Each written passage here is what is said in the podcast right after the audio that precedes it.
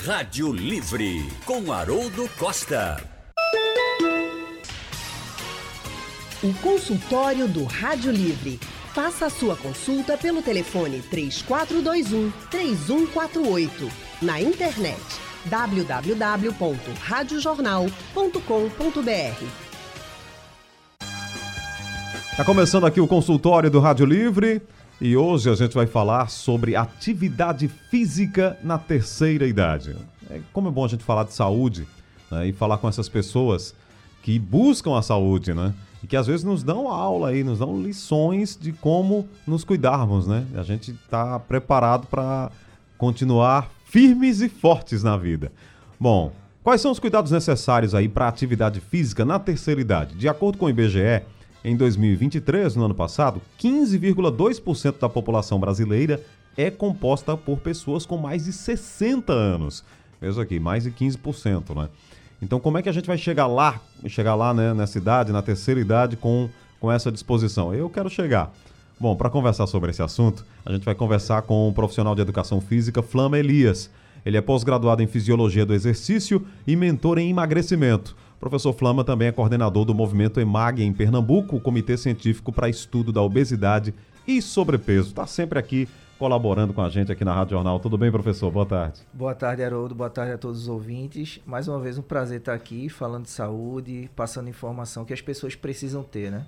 Muito bem. Em breve com a gente aqui também, doutora Flávia Goldman, que ela é geriatra e vai conversar com a gente também sobre esse assunto. Agora, professor Flama, a gente já pode começar abordando é, sobre essa questão de chegar à terceira idade, né? Chegar a mais de 60 anos com qualidade de vida. Qualidade de vida, disposição, um corpo preparado para isso. Eu, é, a, a, gente pode abordar já já qual o melhor exercício, né? Qual o exercício que realmente ajuda, o que a gente tem que ter cuidado né, na hora de fazer o exercício, principalmente quem está na terceira idade. Mas eu acho que a gente pode com começar com a importância do exercício para a terceira idade, professor. Perfeito, Haroldo. Primeiro, é bom desmistificar, né? Porque durante muitos anos se falou que o idoso ele não podia praticar atividade física de alto impacto. Né? E se colocava nesse, nesse bolo aí dessa atividade física de alto impacto a musculação. E hoje a gente sabe que é tudo o contrário. Né? As uhum. evidências mostram que a atividade física, principalmente a musculação, ela é totalmente benéfica para as pessoas da que estão na terceira idade, né? que que elas estão começando a entrar nos 60, nos 70, mas o ideal, eu sempre trabalho com o ideal e com o real. O ideal é que a gente comece a fazer atividade física o quanto antes, né?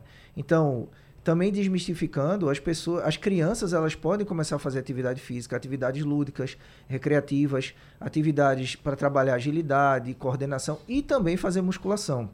A partir de 10, 11 anos, as crianças já podem fazer musculação, obviamente tudo dentro dos limites, respeitando os limites ósseos. Mas veja, uma pessoa que começa a fazer atividade física com 10, 11 anos, ela vai chegar e ela continua fazendo atividade física regular, ela vai chegar na terceira idade com o que a gente chama hoje né, de, de um bom condicionamento cardiopulmonar, cardiorrespiratório, um bom condicionamento neuromuscular, uma boa massa muscular que foi construída ao longo da vida. E a massa muscular, ela hoje também, ela é colocada não só como um perfil estético. Né? Se o cara tem boa massa muscular, bom índice de massa muscular, não é só o cara bonitão e a menina bonitona. É a massa muscular hoje, ela é um marcador de saúde, porque a massa muscular ela libera algumas substâncias que são muito benéficas não só para a questão do emagrecimento, né? Por exemplo, é, quando, quando a gente contrai a massa muscular, a gente acaba liberando um hormônio chamado irisina. E esse hormônio irisina, ele acaba gerando uma maior queima de gordura.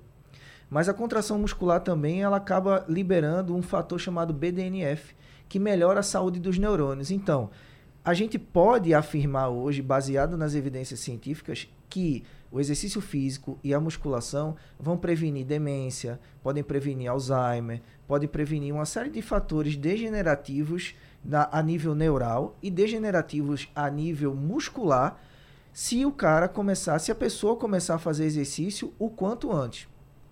Mas vamos imaginar que essa pessoa não começou cedo e ela começou nos 50, nos 60. Ela vai ter os benefícios também. contanto que ela tenha, obviamente, tudo dentro dos limites e dos parâmetros que ela apresenta dos exames de saúde. Né? Então, se ela apresenta baixos níveis de hormônio, isso precisa ser visto.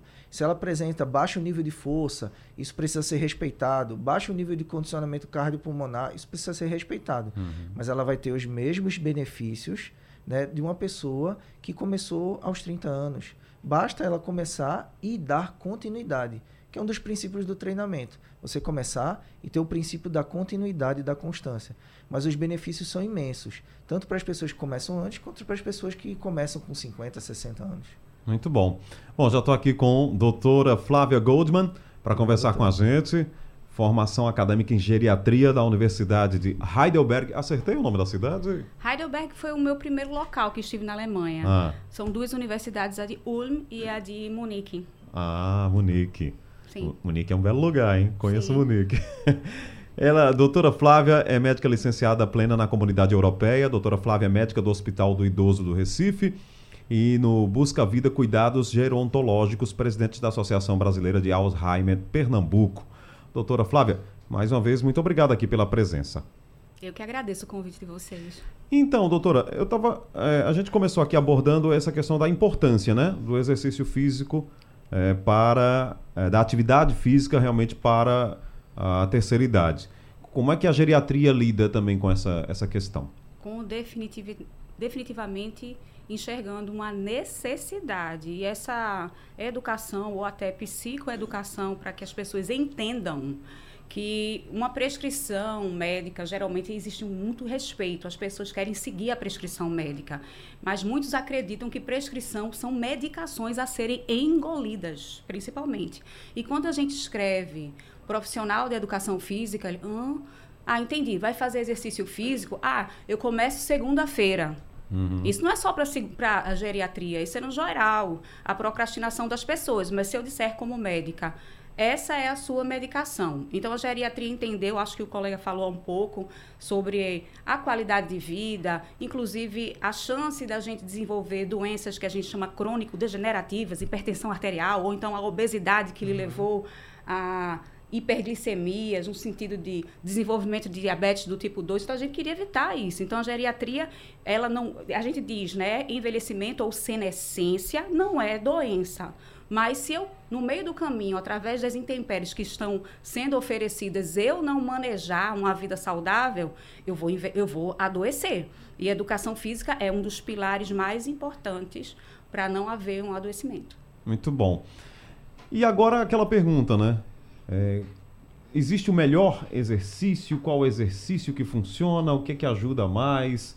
É, a gente sabe que exercícios que carecem de locomoção, às vezes o, a pessoa está lá na terceira idade, ela já não consegue mais fazer percurso. Como é que o profissional de educação física lida com isso, professor Flama? É, a gente tem que analisar o seguinte: quais são as valências físicas que o indivíduo, quando chega na terceira idade, ele vai perdendo por um processo natural do, do crescimento, desenvolvimento e também do envelhecimento. Se esse indivíduo ele é sedentário né, e Sim. nunca fez nada, ele vai perder equilíbrio, ele vai perder força, ele vai perder condicionamento cardiorrespiratório. Então, na realidade, o melhor exercício é o exercício que a gente vai fazer com que ele retome, reganhe todas essas valências físicas que ele foi perdendo ao longo do tempo. Então, a gente precisa da musculação, a gente precisa é uma condição sine qua non que essa pessoa faça musculação. Né? Obviamente, com a progressão de carga, de intensidade, de volume, que respeite os níveis de problemas osteomioarticulares, de, de condicionamento neuromuscular, mas ele precisa fazer musculação. Mas também a gente vai avaliar o seguinte: será que esse indivíduo ele perdeu o equilíbrio? Será que esse indivíduo ele perdeu, por exemplo, o, a, a função dele de entender a lateralidade, o posicionamento espacial dele no, cor, no, no espaço né? e a própria percepção corporal. Então, tudo isso tem que ser trabalhado. Então, eu já dei aula para idosos e dou aula para idosos, então a gente vê um declínio da força, e a força, como uma valência física que é mãe de todas as outras, ela precisa estar como um carro-chefe ali na frente. Né? Então, a gente precisa de um treinamento de força que não necessariamente vai ser dado na academia, dentro da academia.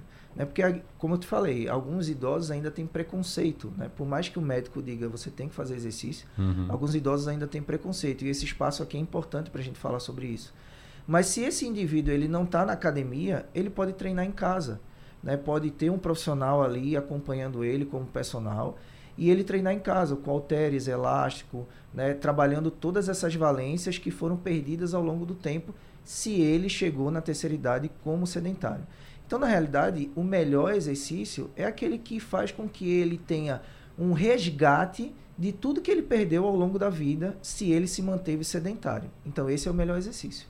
É, agora, doutora Flávia, ainda tem um desafio que é vencer o preconceito, né? De fazer o exercício com outra pessoa mais jovem, que coisa, né? Sim. Aí eu acho que é importante as características daquele que, por exemplo, vem no seu consultório, a relação médico-paciente dizer em alguns casos, quase, isso é off prescription, é fora da prescrição, eu vou com você. Vê só, lembra quando a gente tinha a mãe da gente? Claro que o médico não é a mãe, mas, ó, oh, meu filho, você vai ter que tomar aquele remédio, vitamina B12 no músculo. Não vou. É isso, mas era um, tava escrito na, no receita ali que, além da prescrição estar tá pronta, tinha uma deficiência. Então, não tem acordo. Aí a mãe ia dizer, ó, oh, tá vendo filho que não dói, entregava o braço, recebia também, se for uma coisa inócua, não, não grandes problemas, para mostrar que não dói. Então eu posso ir, ele vai ver uma realidade, por exemplo, dentro de uma academia que existem outras pessoas mais velhas e que o contexto não é pegajoso, não contamina a intergeracionalidade, é fundamental. E está lá, o colega falou de fazer em casa, fazer em casa é ótimo, mas melhor ainda é fora de casa porque nós colocamos o pilar do interação social. Uhum. E a uhum. gente sabe que isolamento social, aí vem aquele organograma no meu cérebro, quem gosta de aula, vem organograma na minha cabeça, aqueles quadradinhos, vai para onde? Então, quem está nessa, nessa interação social está distante do desenvolvimento de depressão. Queremos muito. Perfeito. É interessante, né, falar isso. A possibilidade da interação também, né, professor? Isso. É, ela, falou, ela falou um ponto muito importante. A gente faz com alguns idosos em casa, e eu já tive caso de eu dar aula para um casal de idosos, e que a filha começou a fazer também com eles, e isso gerou uma motivação muito maior. Né? Eles não queriam ir para academia, mas isso já gerou uma motivação. Então, cada caso ele tem que ser analisado. Obviamente que a gente vê também nas academias os idosos que fazem musculação e também vão para as aulas de dança, participam muitas vezes de grupo de corrida. Então, esse processo de interação social, de evitar esse isolamento, faz com que eles também tenham uma maior possibilidade de evitar depressão, de evitar uma série de fatores que são neurodegenerativos, vamos dizer assim, ou, ou geram uma degeneração emocional e que eles precisam disso.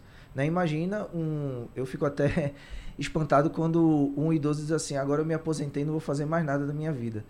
E na realidade, quando ele se aposenta, é aí que ele tem que fazer mesmo ele tem que ocupar a mente dele com atividades que gerem um desenvolvimento intelectual. Né? Tem escolas aqui que trabalham isso, né? que chamam de ginástica cerebral. Uhum. Eu acho isso fantástico, porque além dele trabalhar o corpo, né? a fisiologia corporal, de melhora do condicionamento cardiovascular, neuromuscular, cardiorrespiratório, ele também está trabalhando a parte cognitiva, que vai se degenerando por um processo normal e que ele evita essa degeneração ele está ali o tempo todo ativando funções cerebrais que são importantes. Né? O hipocampo, o centro de memória, está ativando ali o sistema límbico, ou seja, ele está tendo prazer em fazer uma atividade. Então, isso é muito importante para o idoso. Isso também vem na parte da interação social. Ele vai ali se associando a grupos de, de idosos que têm as mesmas dores, que têm os mesmos objetivos, que conversam, que têm a mesma faixa etária, mas também a questão intergeracional é muito importante. Por quê? Porque ele acaba também captando a energia de pessoas mais novas. Né? De um professor de dança que está ali com muita energia, ele vai ali, absorve aquela energia, absorve a energia da interação e ele acaba se sentindo jovem também. Né? Então, o, o fator importante não é só trabalhar o músculo e a contração muscular por fazer, mas trabalhar isso de uma forma muito consciente e também desenvolver o intelecto ao longo do, do tempo aí dessas atividades. É, então, nesse caso, o físico e o psíquico caminham juntos aí, né, doutora? Muitas coisas caminham juntas. A gente não pode desconectar. Eu costumo olhar o paciente como deveria ser como um todo, desenhe o seu, o seu limite. Qual é o seu limite? Se eu desenhar no chão com giz, você não, é, você é mais ou menos fechado, não é isso? Então eu não posso dizer que eu sou um rim porque eu tenho um problema renal. Eu posso também ter o meu problema de demência e ter um problema renal. Então, às vezes, existe uma tendência da gente escolher um órgão para ser ele que adoecer, o resto tudo está ótimo. Seria até bem positivo se fosse verdade. Mas até leva a uma certa chance da gente deixar de ver outros diagnósticos também importantes. Então, às vezes uma pessoa com uma dor no estômago, mas que já foi safenado do coração, tá lá com dor no estômago, porque toma remédios para afinar sangue, tá? Vários que têm problema do coração, e aí vai bater na unidade coronariana. Por quê? Suspeita-se que é o coração. E como ele é muito importante, ficam vários exames naquela dinâmica. E aí, de repente, queda de hemoglobina significa perder sangue, e era o quê? Uma úlcera que abriu. Mas ninguém quis pensar, mas será que a pessoa que estava usando remédios para afinar sangue, porque precisa para o coração, que já é que ataca estômago, a pessoa não, não pode pensar que existe um estômago numa pessoa idosa que usa remédio para afinar sangue ou só é o coração porque tem estente. Então, essas atenções tem que haver.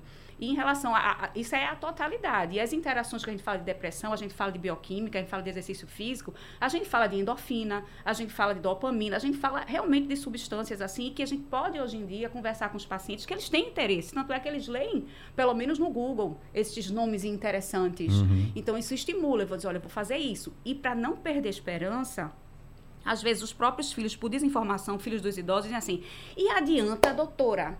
papai agora pro, não é eles é. dizem mesmo assim eles dizem perguntam com firmeza como se fosse talvez até diante de muitas às vezes desonestidades do mundo, coisas que não são né, um, uma situação de golpes para fazer uma pessoa ganhar dinheiro em cima da uhum. outra, que acontece no mundo, infelizmente. Aí eles questionam isso como se fosse uma prescrição que talvez não fosse necessária. Eu digo, ok, vá olhar o ganho de força no dinamômetro, aquele aparelhinho que você aperta a mão para medir isso, uhum. e você vê que depois de 21 dias de exercícios, dias consecutivos, essa força, ela melhora no dinamômetro, independentemente da idade, até para pessoas com 100 anos. Ah, com 100 anos. É, porque está medido, foi no estudo, está mostrado, opa, desculpa, não é um estudo só lá em Heidelberg, já faz muito tempo que nós sabemos disso. Então, vale a pena para todos. A sarcopenia, que o colega falou, que é essa diminuição de, de força e de qualidade de músculo, ela é real e ela pode ser melhorada. Pacientes que têm tremor passam, às vezes, por Parkinson, porque está tremendo na mão, mas é uma sarcopenia tamanha que os músculos dos dedos estão tão fraquinhos com os das mãos e eles cansam. Então, se fizer exercício na mão, em vários segmentos, dedos que só o profissional de educação física sabe e também fisioterapeutas, você melhora do tremor. A gente melhora de Parkinson? Não, a gente estabiliza, mas não melhora. Como é que eu melhorei o meu tremor ou ele sumiu? Havia uma sarcopenia, ou essa fraqueza muscular estampada, estereotipada, daquele idoso fraquinho, cai, cai, como as pessoas chamam, que não precisava nem ser fraquinho, nem ser cai, cai. Muito bom. Tem uma pergunta aqui. É, a pessoa diz o seguinte: Eu tenho 58 anos e faço academia, só que às vezes me sinto sem resistência para fazer os exercícios. É, como faço para melhorar esse condicionamento físico? Obrigado. Obrigado aqui pela pergunta. Primeiro tem que avaliar o seguinte, como é que está a alimentação? Como é que estão os hormônios?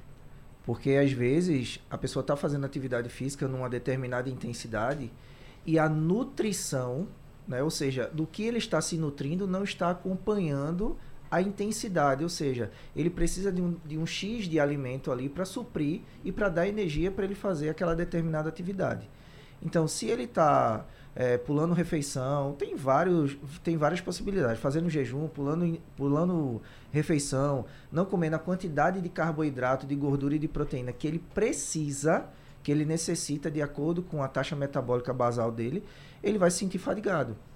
Um outro aspecto, se ele tiver com alguma disfunção hormonal, baixos níveis de testosterona, baixos níveis de hormônio da tireoide, ele pode também se sentir cansado. Aí a, a, pergunta também é a seguinte: ele só se sente cansado durante o treino ou ele se sente cansado também ao longo do dia? Então, por isso que a gente tem que analisar todos os aspectos clínicos, né, os sintomas clínicos que ele tem. Não só na atividade física, porque pode ser uma coisa pontual. Ele não comeu antes de fazer exercício e vem sem comer todo dia que ele vai treinar. Então, ele vai se sentir fadigado. Mas ele está se sentindo fadigado ao longo do dia, então, provavelmente é alguma coisa muito mais é, de um caráter crônico. E aí precisa avaliar alimentação, hormônios, os medicamentos que ele está tomando também, né? Quais são esses medicamentos? Por exemplo, se ele, se ele vai treinar depois de ele tomar um remédio que é um remédio para regular a pressão, pode ser que na hora que ele esteja fazendo, o remédio está regulando a pressão e ele sente aquela queda de pressão ali e ele se sente cansado, fadigado, tonto. Então precisa de, de uma análise muito mais ampla do que só dizer assim, ó, será que é o exercício que está muito intenso? Às vezes não é o exercício. Às vezes é o que vem por fora do exercício, o que está fora da academia. Então tudo isso precisa ser avaliado. Uhum. Uh, doutora Flávia, há doenças que incapacitam, né? Infelizmente, assim, fisicamente, um, é, artrite, outros problemas maiores, né? Um reumatismo. Mas na maioria das vezes é possível estender esse, essa atividade física no. É, a senhora até falou agora há pouco, né? 100 anos. É, a ideia é essa? É realmente... A ideia é essa. A ideia já está acontecendo, já é essa, uhum. já é uhum. uma realidade. Então. Só quando é um problema assim, algo tenha realmente muita dor, que Sim, talvez... mas né? é, você pode acontecer de, infelizmente, ter atingido os 100 anos e estar tá sentindo dor porque você não foi observado, ou até você mesmo não mais reclamou, você falando de artrite ou artrite reumatoide, a pessoa que tem isso, às vezes, há muito tempo, ela sofre com muita dor e ela se cansou de, de reclamar da própria dor. Sim. Aí não quer dizer que ela não tem dor. Algumas pessoas acham que ela é chata, mas quem é simpático com dor? Tá? Então ela também não tem disposição, ah, eu vou lá para a academia. Claro que não, que eu estou sentindo dor, mas o médico deveria abordar, olhar deformidades, por exemplo, nas mãos, que elas se deformam mesmo. Você vê uns nozinhos nos dedos, as mãos meio tortas, né? Isso, uhum. desvio ulnar, tem uns nomes técnicos para isso, da medicina, da anatomia. É, da patologia que a gente fala, mas então se eu, eu digo, paciente, coloca as duas mãozinhas aqui em cima da mesa. Ele, ah, o que, que você quer ver os meus anéis? É? Aí eu vejo se tem alguma coisa que já está óbvia que ele é torto, mas que ele não falou, ele nem viu, ele já está acostumado, ele já começou a ter deformidades lentamente, então vamos chamar mais atenção. Sente dor, coloca. É, eu sinto, mas eu nem. É? Uhum. Aí já dorme mal, aí já tem também uma depressão que a gente chama subcrônica, porque não presta atenção. Então, o que é que eu faço diante do que já está fato? Adaptações para que o exercício físico tem que acontecer. Então, medicações para dor Sim. Ah, eles vão destruir o estômago. Vão. Mas se eu me tornar um idoso acamado, eu morro antes. Então, a gente vai ter que pedir licença para o rim, gastar o rim mesmo, gastar o estômago mesmo e ter que dar umas prioridades. São chamados impasses terapêuticos. Às vezes eu preciso fazer uma coisa que é ruim para uma coisa, é boa para outra, mas na balança final eu vou sorrir melhor com ou sem dor. Então, o remédio da dor vai chegar. E com muito cuidado a gente vai escolher, vai observar assim, se quem é pior, o rim ou o fígado. Aí tem remédio que é mais metabolizado no fígado, o outro é mais metabolizado no rim, na sua porcentagem, a gente vai escolhendo e vai conseguir. Entendi. Fazer exercício físico. Não tem o não conseguir, não. No final vai conseguir. No final consegue. Nem que eles sejam os passivos, que seriam para as pessoas que a gente chama, é, infelizmente, já conhecidas como acamados. Entendi. E, e professor Flama, muita gente, né, a gente vê, encontra, eu já encontrei, e, e, tenho certeza que professor também, os famosos grupos de caminhada, né? De terceira idade. É, eles caminham todos os dias, se encontram. Ou mesmo aquele que não tem grupo, mas que também aposta na caminhada. A caminhada é, um, é também um passo importante para essa qualidade de vida? Perfeito. É um, é um passo importantíssimo. Mas o que, que acontece nesse grupo, na maioria desses grupos de caminhada? Inclusive, eu tive um aluno que ele se encontrava com um grupo de caminhada às quatro da manhã para caminhar. É engraçado, eles se é, encontram cedo, né? É, então, eles se encontram muito cedo, às quatro da manhã para caminhar. Mas assim, qual é o, o, o, grande ponto aí que a gente tem que debater? É que, na maioria das vezes, esses grupos de caminhada, eles vão caminhar sempre a mesma distância e na mesma intensidade. Eles não mudam a intensidade. Então vai chegar um ponto que o benefício é muito mais do convívio social, como a, como a doutora falou, do que propriamente de adaptações fisiológicas que são benéficas para ele ter longevidade, para melhorar a capacidade cardíaca, a capacidade pulmonar, a capacidade muscular. Então, se ele se mantém ali naquela mesma intensidade, naquele mesmo volume, chega um determinado ponto que ele não tem mais adaptação. E todo mundo que começa a fazer exercício precisa de novas adaptações não só na caminhada, como na musculação. Eu falei da importância é, de alguns fatores que levam à importância da musculação, mas se o cara ficar pegando um pezinho, um halter lá de 2 quilos é. para o resto da vida, ele não vai, ele não vai evoluir. Né? E tem que tirar essa coisa da fragilidade do idoso. Não, o idoso tem que fazer agachamento com barra nas costas, quando ele está apto a fazer. O idoso tem que pegar peso, o idoso tem que fazer exercício que gere estresse, porque esse estresse vai fazer remodelamento ósseo, melhorar a qualidade mineral óssea dele, para quando ele for fazer o exame de densitometria óssea, ele ter melhorado, prevenindo osteoporose, prevenindo osteopenia. Ele tem que melhorar a força dele para ele evitar queda, para tomar banho sozinho, para ter autonomia, para ir no supermercado e, e trazer a, a, sacola do supermercado. Uhum. Então, o grupo de caminhada é massa. Mas se esse grupo de caminhada ficar só caminhando uma hora naquela mesma intensidade e se tornar muito mais aquele bate-papo, aquela resenha, hum. não tem progressão, não tem evolução e a nível fisiológico não vai ter muito benefício a longo prazo. A nível de interação social, perfeito. Os caras saem depois, é, saem depois com todo mundo, com as esposas, com os filhos e tal. Isso é perfeito. A gente precisa disso. Mas a nível de evolução fisiológica, que é muito necessário para evitar um problema renal, um problema cardíaco, quando chegar nos 70, nos 80, tem que progredir em intensidade do treino. Ah, entendi. Então, o, o sedentarismo é o, o, zero, né? É sair lá Isso. do ponto zero. Isso. Né? Mas caminho 30 minutos, ok. Você já sai, já não é mais sedentário. Tá legal. Isso. Agora, eu caminho só 30 minutos há seis meses, há um ano. Aí isso aí já não tá. O organismo diz para você: é, aqui já tá bom para mim, eu não, não, eu não vou me mexer mais, é isso? Isso. E, e não nossa... vou te ajudar mais, não tem mais benefício. É. Exato. É. E, e a nossa mentalidade, a, a, nossa mente, ela tem uma tendência ao conforto.